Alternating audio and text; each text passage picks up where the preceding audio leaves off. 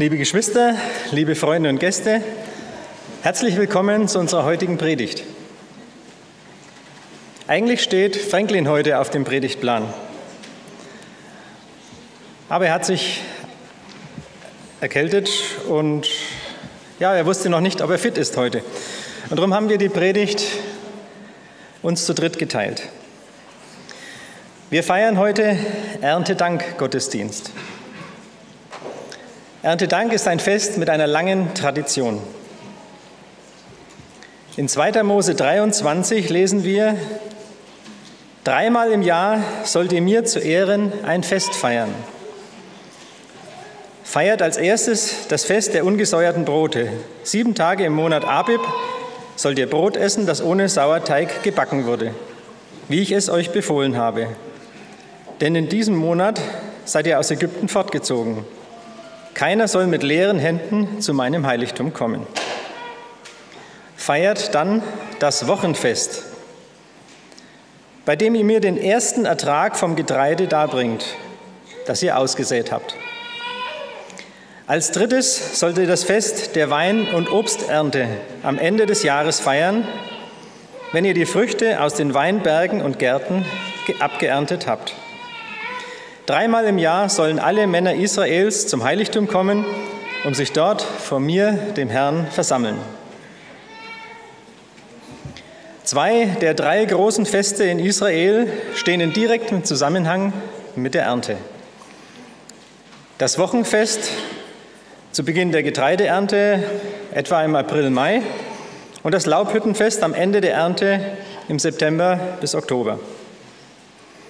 Und über dieses Laubhüttenfest erfahren wir im 3. Mose Kapitel 23 noch mehr. Am 15. Tag des siebten Monats, wenn ihr die Ernte eingebracht habt, sollt ihr sieben Tage lang das Laubhüttenfest zu meiner Ehre feiern. Der erste und der achte Tag sind Ruhetage. Am ersten Tag sammelt ihr die schönsten Früchte von euren Bäumen sowie Palmwedel, Zweige von Bachpappeln und andere dicht belaubte Bäume. Feiert sieben Tage lang ein fröhliches Fest mit für mich, den Herrn, euren Gott. Jedes Jahr sollt ihr im siebten Monat eine Woche lang feiern. Diese Ordnung gilt für alle Generationen, wo auch immer ihr lebt. Für mich stecken zwei interessante Gedanken in diesem Abschnitt. Wenn Gott zwei von drei Festen an die Ernte bindet, dann möchte er uns damit bewusst machen, dass wir ihm zu danken haben für das, was wir ernten. Wir schreiben es ja gerne unserer eigenen Leistung zu. Wir haben den richtigen Zeitpunkt der Saat gewählt und alles in den Boden gelegt. Wir haben mit Kunstdünger das Wachstum gefördert und den Ertrag gesteigert. Wir haben die Felder bewässert wir haben mit unseren effektiven Maschinen die Ernte eingefahren. Aber in Wirklichkeit ist es Gott, der die Ernte schenkt. Und er sagt, feiert zu meiner Ehre. Seine Verheißung ist, solange die Erde steht, soll nicht aufhören Saat und Ernte, Frost und Hitze, Sommer und Winter, Tag und Nacht. Und den zweiten Gedanken, den ich interessant finde, diese Anordnung zum Feiern gilt für alle Generationen, wo immer ihr lebt. Eine ewige Ordnung, wie es andere Bibelübersetzungen beschreiben. Und so folgen wir dieser Anordnung und feiern heute Erntedank. Wir erfreuen uns an diesem geschmückten Podium. Danke an Dani, Sebastian und Caro, die uns das so schön dekoriert haben.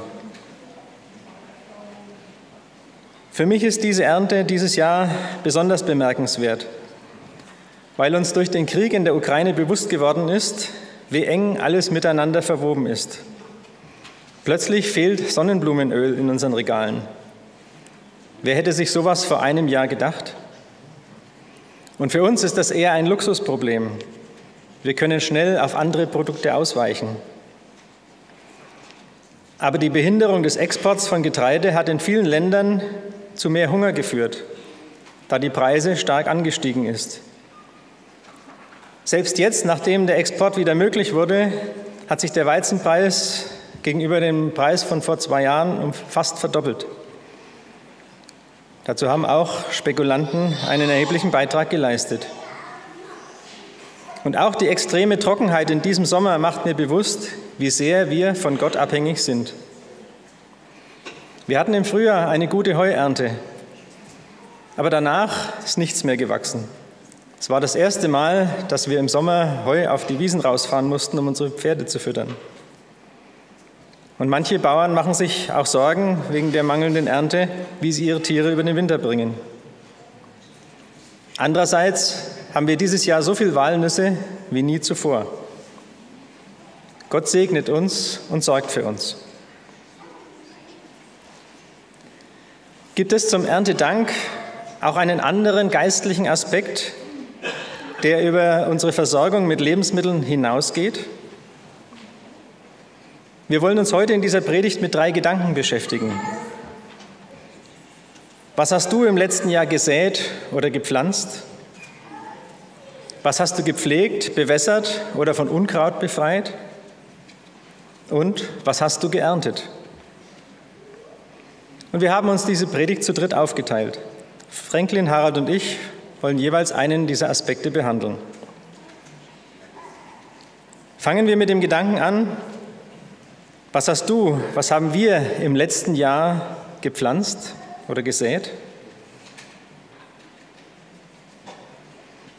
Wir haben als Gemeinde Anfang des Jahres drei ukrainische Familien aufgenommen. Das ist in der Relation zu den vielen Soldaten, Panzern und Raketen ein sehr zartes Pflänzchen.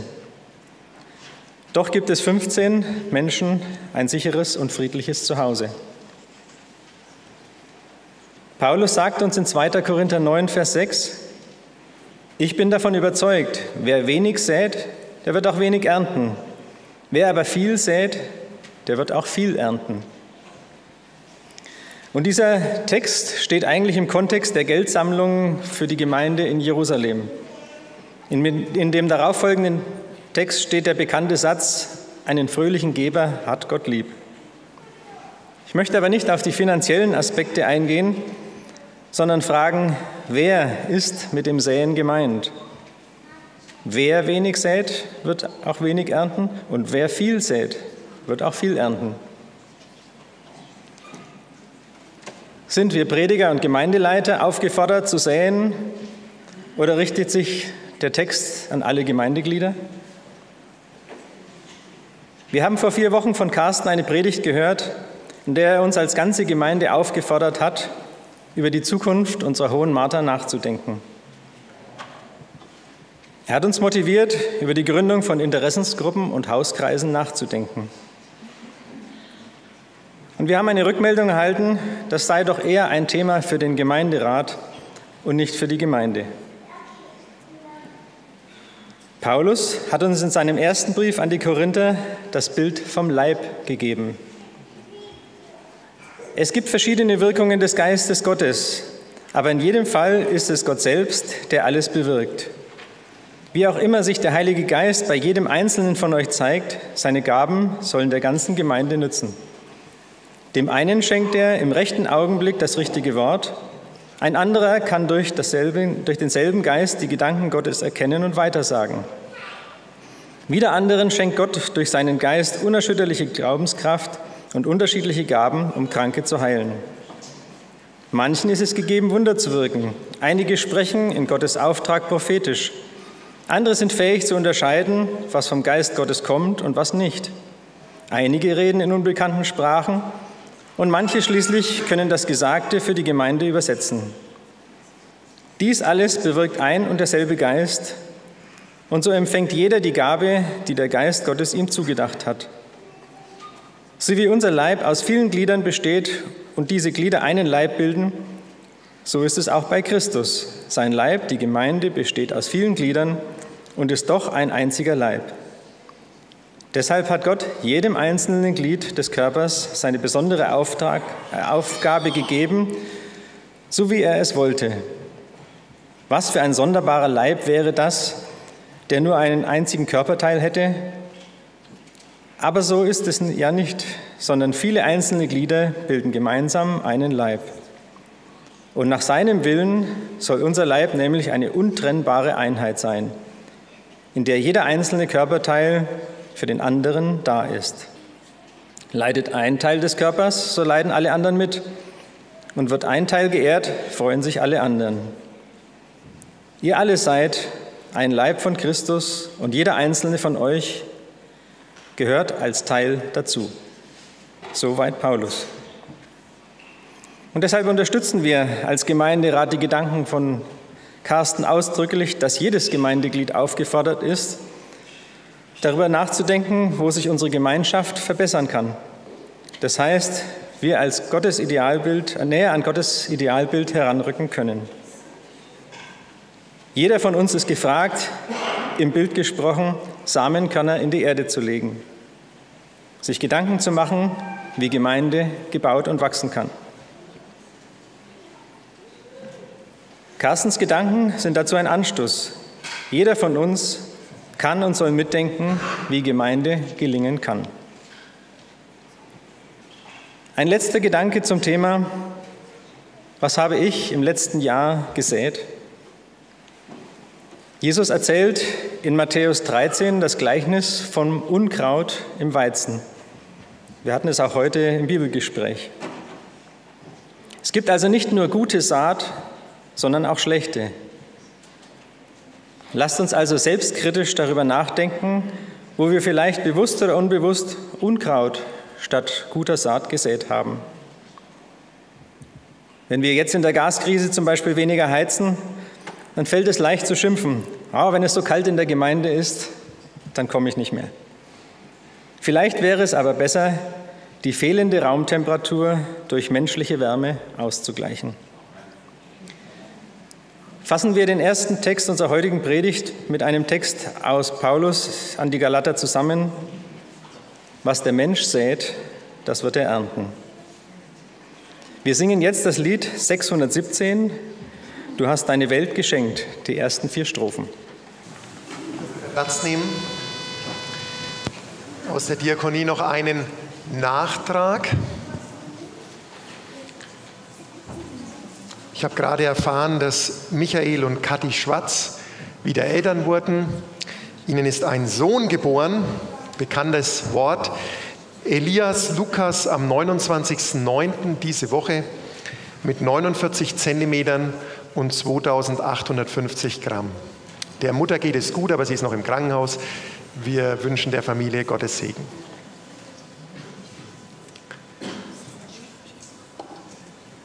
Der Part, den ich heute habe, ist, was hast du gepflegt, bewässert oder von Unkraut befreit? Wenn ich zurückdenke, ich habe seit fünf Jahren einen eigenen Garten und ich weiß jetzt, wie notwendig es ist, so etwas durchzuführen. Wenn ich früher von meiner Mutter immer Sachen gehört habe, habe ich mir gedacht, ach, ist nicht ganz so dramatisch. Aber wenn man selber eine Verantwortung trägt, dass gute Frucht entsteht, dann ist es schon eine Herausforderung in manchen Situationen.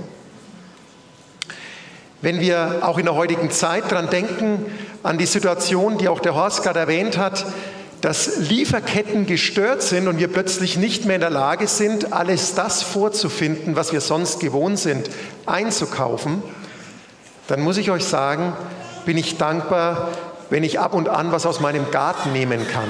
Auch wenn es nicht viel ist, auch wenn es niemals ausreichen würde, aber dieses Jahr haben wir auf jeden Fall einiges an Tomaten gehabt, die wir wieder eingemacht haben in Gläsern und in den Gefrierschrank gestellt.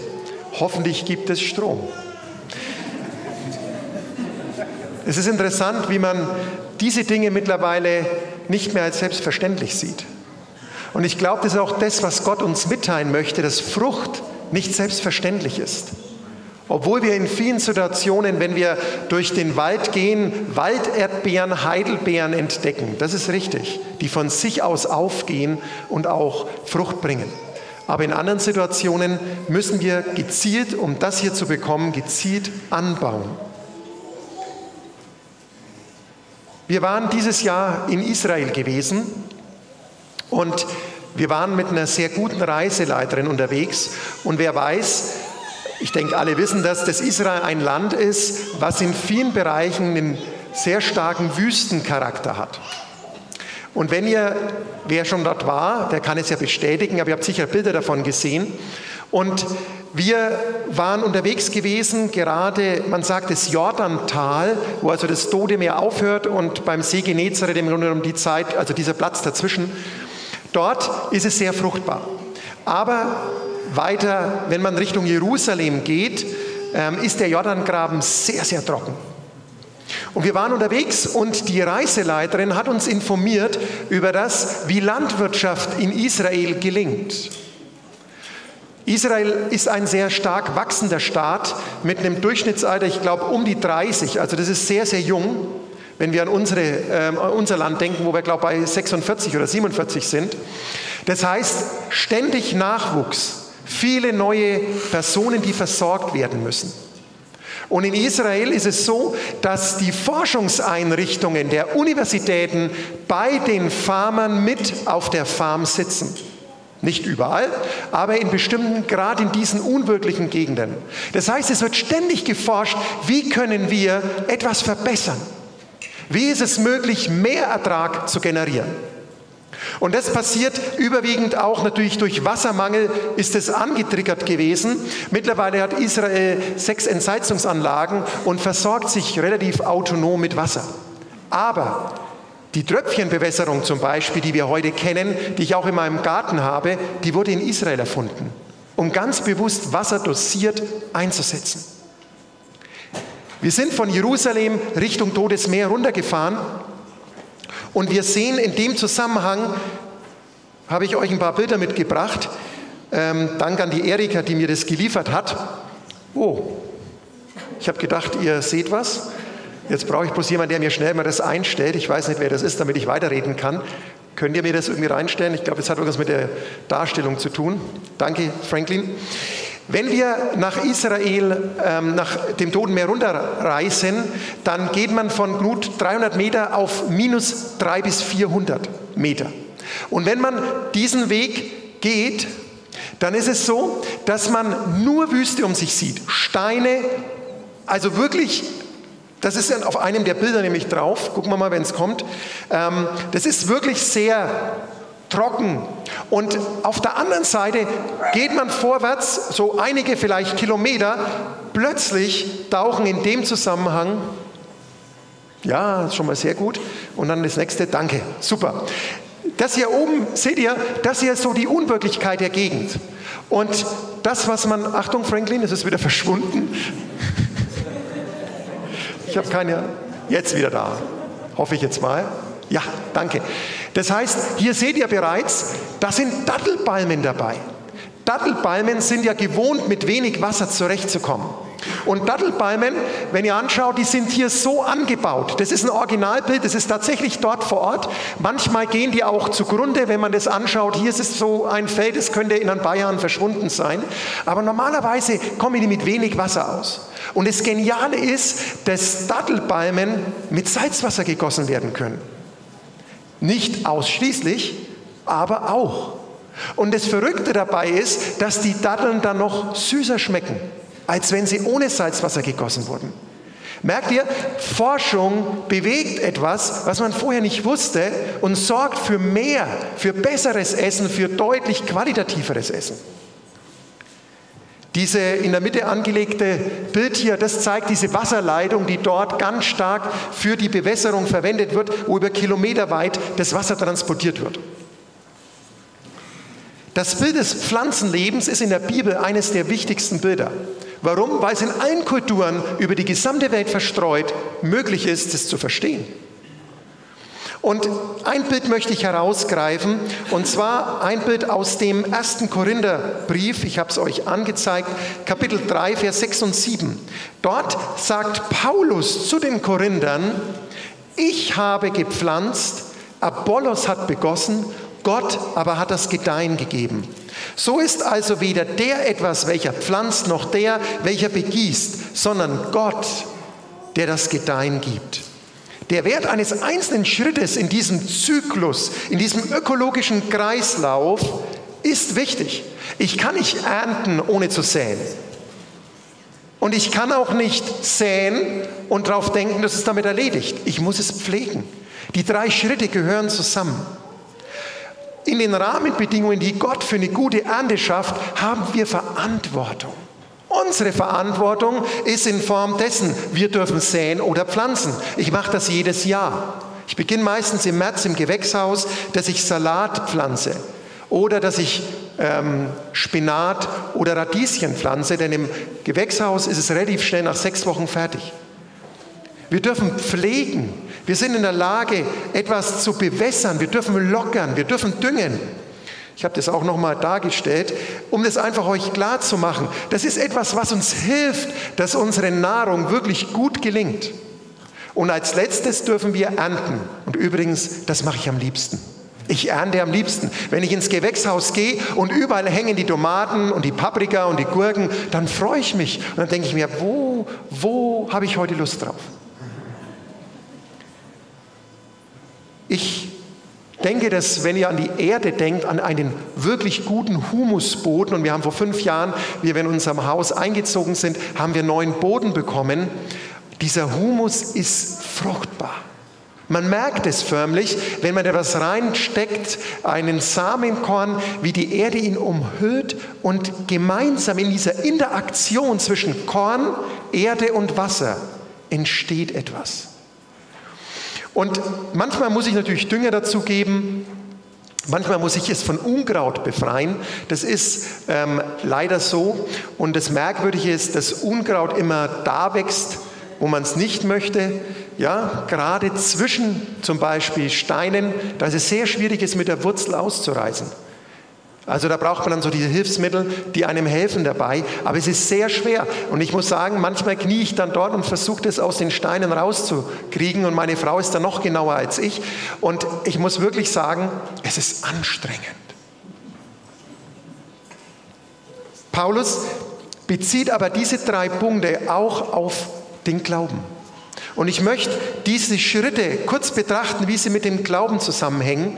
Und wir dürfen säen, wir dürfen pflanzen. Ja, das ist richtig. Aber was bedeutet es denn übertragen auf mein geistiges Leben? Ich starte mit einer bewussten Entscheidung für Jesus Christus, indem ich in die Taufe gehe. Das, was uns Gott als Auftrag gegeben hat, wenn du für Jesus bist, dann entscheide dich komplett für ihn. Erstens. Zweitens, wir dürfen pflegen, wir dürfen bewässern, wir dürfen Unkraut rausjägen. Ja, das dürfen wir. Eine regelmäßige Beziehung mit Jesus ist das A und O eines aktiven, freudigen Christenlebens. Und das Dritte ist, wir dürfen ernten. Die Bibel spricht von zwei Ernten oder zwei Frucht, Fruchtarten. Vielleicht kann man es so nennen. Es gibt einmal die Frucht des Geistes in Galater 5, Vers 22, wo neun Elemente genannt werden, die einen christlichen Charakter auszeichnen sollen. Und wir sind da immer am Wirken, am Arbeiten, dass das in unserem Charakter Frucht bringt, in der Gemeinschaft mit Christus. So wie im, das Samenkorn in die Erde fällt und diese Gemeinschaft existieren muss zwischen Erde, Korn und Wasser. Und das Zweite ist die Frucht der Mission, dass Menschen gerettet werden für das Reich. Der Auftrag, warum das Jesus Gemeinde gegründet hat. Nicht, damit wir es hier warm haben, was momentan ja gar nicht der Fall ist, sondern dass wir gemeinsam für die Menschen wirken, damit sie gerettet werden für die Ewigkeit, für das wahre Leben. Wie sieht dieser Kreislauf in deinem Leben aus? An welcher Stelle stehst du gerade? Hast du eine Entscheidung für Jesus schon getroffen? Oder ist es noch offen? Zögere es nicht zu lange hinaus. Entscheide dich für Jesus. Oder bist du in einer Situation, dass du dir die Frage stellst, der Glaube ist für mich vertrocknet geworden, wie eine vertrocknete Pflanze. Ich brauche Hilfe dann sprich die Pastoren an oder den Gemeinderat, dass wir gemeinsam überlegen, wie können wir Glauben weiter fördern, dass das geistliche Leben täglich existiert. Und der dritte Punkt, wenn wir um Mission sprechen, dann ist es umso wichtiger, dass wir uns die Zeit nehmen und Gedanken üben. Zum Beispiel, wie die Giftbox, die nächste Woche eingeweiht wird, wo wir die Nachbarn einladen, damit sie sehen, dass wir Menschen sein möchten, die für die anderen da sind.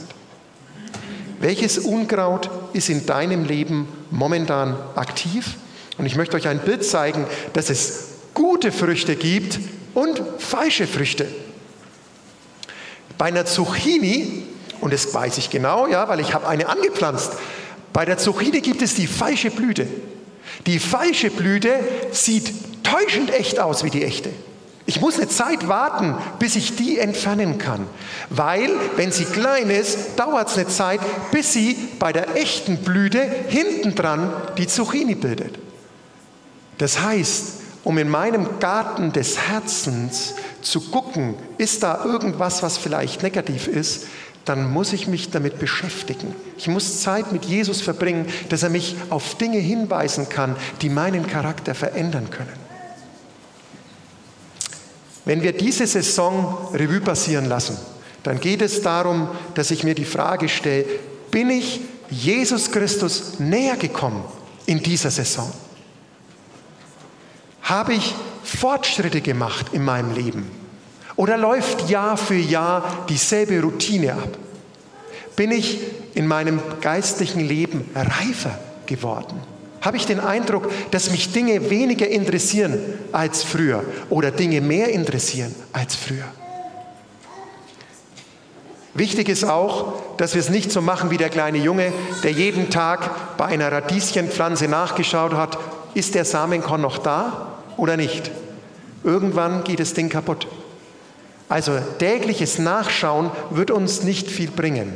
Aber täglich in Christus zu wandeln, wird auf lange Sicht Frucht bringen. Es geht nur auf lange Sicht.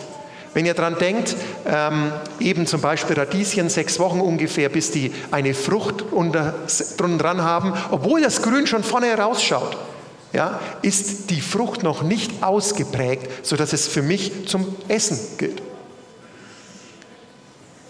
Ich möchte euch ermutigen, dass wir in unserem Glaubensleben das Begießen mit dem lebendigen Wasser vornehmen.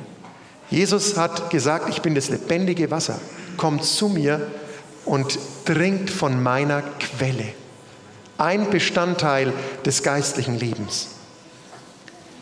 Denk dran, dass dein Gottesbild darüber entscheidet, ob du mit Gott gerne Gemeinschaft hast oder nicht.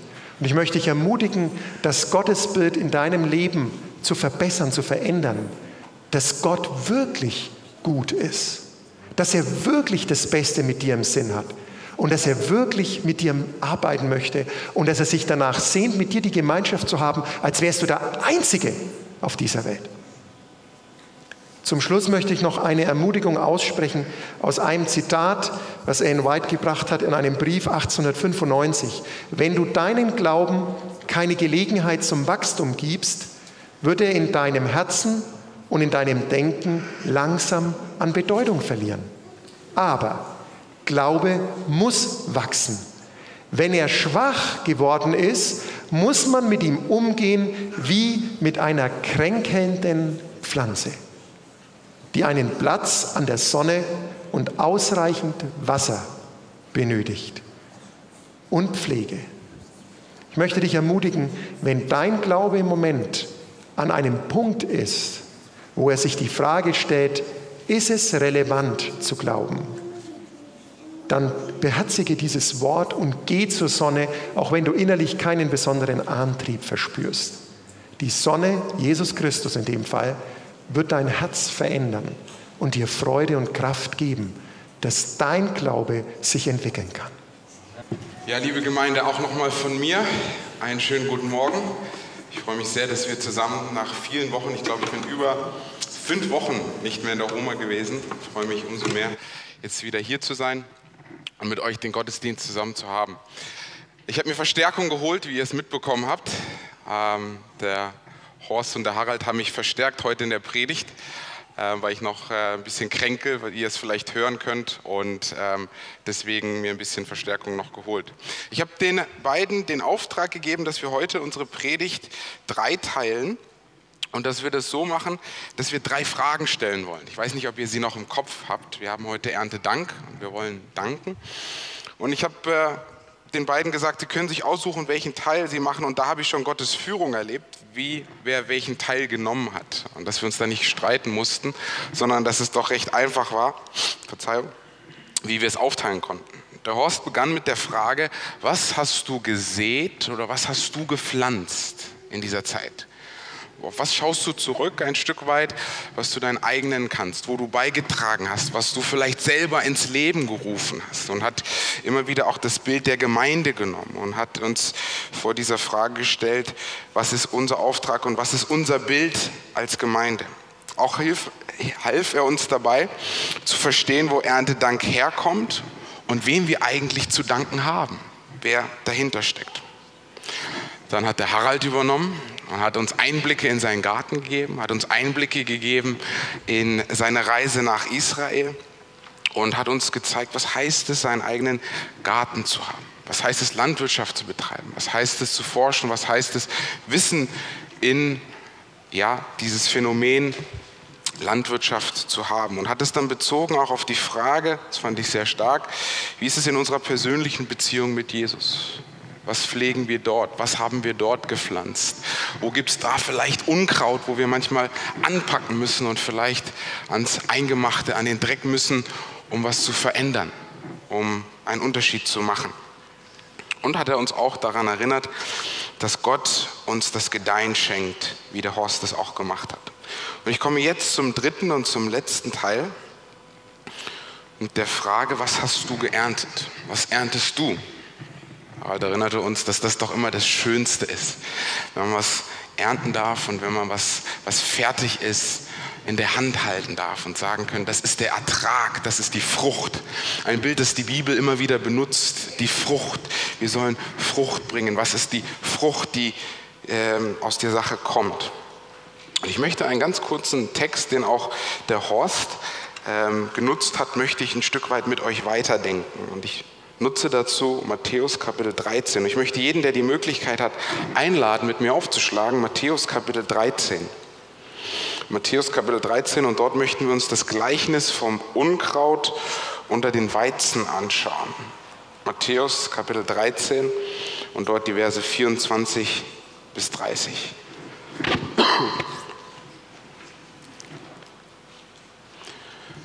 Matthäus 13, Vers 24 bis 30. Ich lese aus der Schlachter. Ich hier noch ein paar sind am Aufschlagen. Ich möchte euch noch kurz Zeit geben. Vielleicht nutze ich die Zeit, um alle herzlich nochmal willkommen zu heißen. Auch die vielen, vielen Gäste, die ich sehe, fühlt euch zu Hause. Es ist, wie gesagt worden, ein bisschen kühler als gewöhnt, aber daher rücken wir näher einander ran und dürfen uns gegenseitig wärmen in der Liebe Gottes.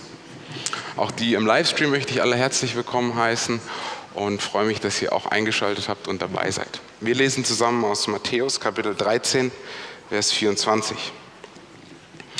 Ein anderes Gleichnis legte er ihnen vor und sprach, das Reich der Himmel gleicht einem Menschen, der guten Samen auf den Acker sät.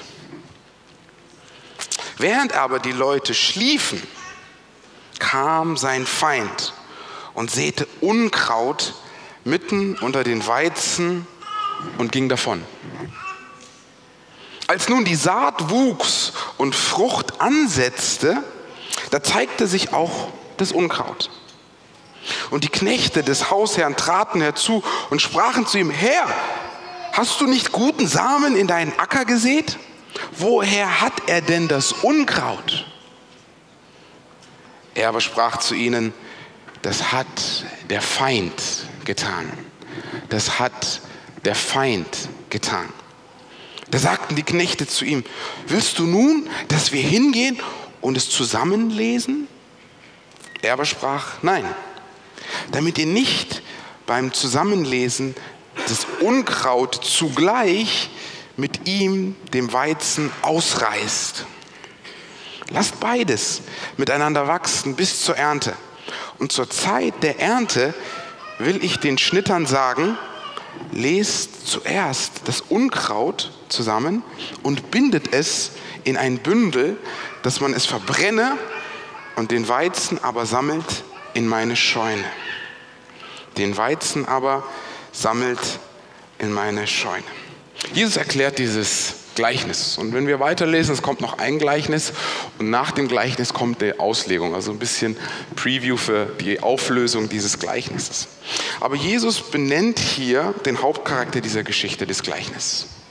Er sagt, das Königreich Gottes, das Königreich des Himmels, ist gleich einen Menschen, der einen Samen auswirft, der Gutes verteilt, der das, was er hat, weiter fördert und zum Leben führt. So ist das Reich Gottes.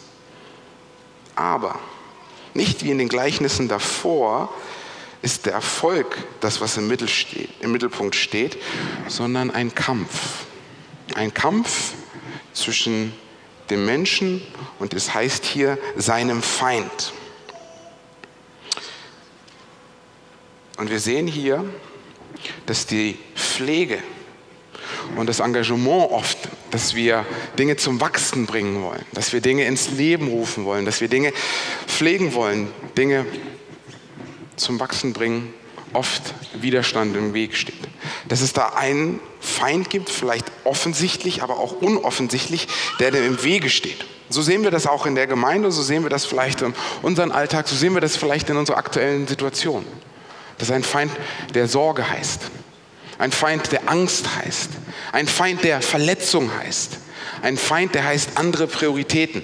Ein Feind, der heißt innere Kämpfe. Dieser steht unmittelbar der Frucht entgegen. Doch neben diesem Kampf besitzt das Gleichnis einen zweiten Gipfel. Und das ist das Gespräch zwischen dem Herrn und seinen Knechten. Dieses Gespräch nimmt sogar einen sehr großen Teil ein, ab Vers 27 bis 30.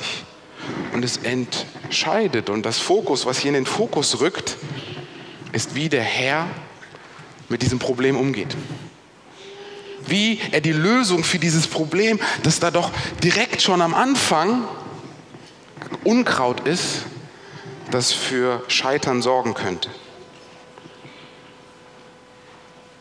Er fokussiert, wie man mit dem Bösen umgeht.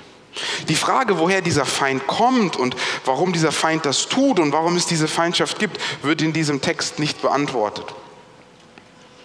Es gibt keine Erklärung dafür. Und es hängt wahrscheinlich damit zusammen, dass Jesus den Fokus auf was Wichtigeres legen möchte. Er möchte nicht den Fokus auf den Feind legen und wo und warum er das macht, was er macht, sondern es geht hier vielmehr um Geduld und um Vertrauen. Der Herr, der seinen Mitarbeitern sagt, geduldet euch, vertraut mir, dass es gut wird und dass trotz des Feindes und trotz den Samen, das Unkraut, was er gelegt hat, vielleicht in unsere Herzen mit Sorgen, mit Angst, mit Nöten, mit Bedürfnissen, mit Problemen, mit Verletzungen, dass er sagt, mit meiner Hilfe wird es wieder gut. Hier in diesem Gleichnis werden die Knechte dazu aufgerufen, nicht einzugreifen es so stehen zu lassen und es so vielleicht abzuwarten, bis die Ernte kommt. Ich möchte jetzt zum, zum Ende dieses Gleichnisses kommen und was noch auffällt, ist, dass das Unkraut, das unter dem Weizen ist, wird die Ernte nicht verderben. Es wird die Ernte nicht verderben. Warum wissen wir das? Woher wissen wir das? weil wir am Ende sehen, in Vers 30, dass es so viel von dem guten Weizen gibt, dass der Herr eine Scheune brauchen wird. Er ist trotz des Unkrauts, trotz des Feindes so optimistisch, dass er sagt, wir werden so viel ernten, dass es in die Scheune kommt. Wir werden so viel Gutes haben, dass wir uns nicht Sorgen machen brauchen. Guter Same und das Unkraut werden zwar hier im Gegensatz wahrgenommen, genauso wie der Widerstand in unserem Leben. Genau wie manchmal die Kämpfe, wenn wir uns vielleicht die Frage stellen, was habe ich eigentlich gesät? Vielleicht ist da gar nicht so viel in meinem Leben. Vielleicht bin ich nur ein Teil des großen Ganzen. Vielleicht habe ich selber gar nichts gegründet, selber gar nichts aufgemacht, sondern bin nur im großen Fluss mit dabei. Wie wäre es denn, wenn ich was gepflanzt hätte? wenn ich was mein eigen nennen darf, wenn ich sehen darf, wie es wächst und wie es gedeiht und wie es stark wird. Vielleicht ist es ein, eine Sache in der Gemeinde, vielleicht ist es ein Programm, das ich mir selber vornehme, vielleicht ist es was auf der Arbeit, vielleicht ist es irgendwas in der Familie, wo ich sage, da möchte ich in dem nächsten Jahr einen ganz bewussten Samen auswerfen. eine ganz bewusste Veränderung herbeiführen. Und ich möchte es auch pflegen. Wie, äh, wie Harald liebe ich es auch zu ernten. Dinge, die gut gelaufen sind. Wir waren jetzt dreieinhalb Wochen, ich war dreieinhalb Wochen, die Gruppe war zweieinhalb Wochen in Kenia. Und wir durften dort auch sehen, wie ein Same, der vor vielen Monaten gepflanzt wurde, gedeiht und wächst. Und ich möchte euch jetzt heiß machen für das, was ich nicht weitererzählen werde, sondern euch einladen möchte, dass wir darüber berichten möchten, was wir in Afrika erlebt haben und was wir dort alles bewegen durften und was für eine Pflanze dort herausgekommen ist. Eine Einladung für den 23. Oktober. Aber liebe Geschwister, ich möchte mit folgendem enden, dass trotz der Anschläge des Feindes, trotz den Angriff auf unsere Frucht, die vielleicht symbolisch ist für unsere Taten, die vielleicht symbolisch ist für unseren Charakter, für unsere Persönlichkeit, für das, was in uns drinnen vorgeht. Dass die Geschichte und dass dieses Gleichnis und dass der Herr uns daran erinnert, dass es getrennt wird. Dass es nicht ewig so zusammen sein wird. Dass das Königreich eine Zeit geben wird, wo es keine Sorgen mehr gibt, wo es kein Unkraut mehr gibt, wo es keine Ängste mehr gibt, wo es keine Verletzungen mehr gibt sondern dass die Ernte eingefahren wird und gesammelt wird in der Scheune. Das Gleichnis endet nicht mit einer Klage, endet nicht mit einer Sorge. Dieses Gleichnis, und das möchte ich auch uns, wenn wir jetzt in Erntedank das ernten und jetzt in den Winter gehen und jetzt vielleicht auch mit unseren warmen Jacken hier sitzen und überlegen, wie wird das noch? Was kommt da noch? möchte ich genauso wie in diesem Gleichnis euch sagen, dass Gott es führen wird, dass Gott seine Ernte unter Kontrolle hat und dass er, wie in diesem Gleichnis, einen zuversichtlichen Ausblick hat. Und diesen Ausblick dürfen wir mit unserem Herrn teilen. Amen. Wir wollen beten. Lieber Vater im Himmel, wir sagen dir Dank, dass wir als deine Gemeinde zu dir kommen dürfen. Danke, Herr, dass du uns ins Leben gerufen hast, dass du uns geschaffen hast. Danke, dass du uns eine herrliche Erde geschenkt hast, in der wir immer wieder deine Kreativität kennenlernen dürfen. Danke, Herr, dass du uns versorgst, dass du unseren Lebensunterhalt stellst, dass wir uns in deiner Hand geborgen wissen dürfen. Herr, öffne uns die Augen, wo wir diese Erde bebauen und bewahren können, wo wir säen können, wo wir mithelfen können, dass Frucht entsteht. Und lass uns dankbar sein für das, was du uns als Ernte gibst. Öffne unsere Herzen, Herr, dass wir in Verbindung stehen mit dir. Stärke uns und segne uns. Wir danken dir dafür. Amen.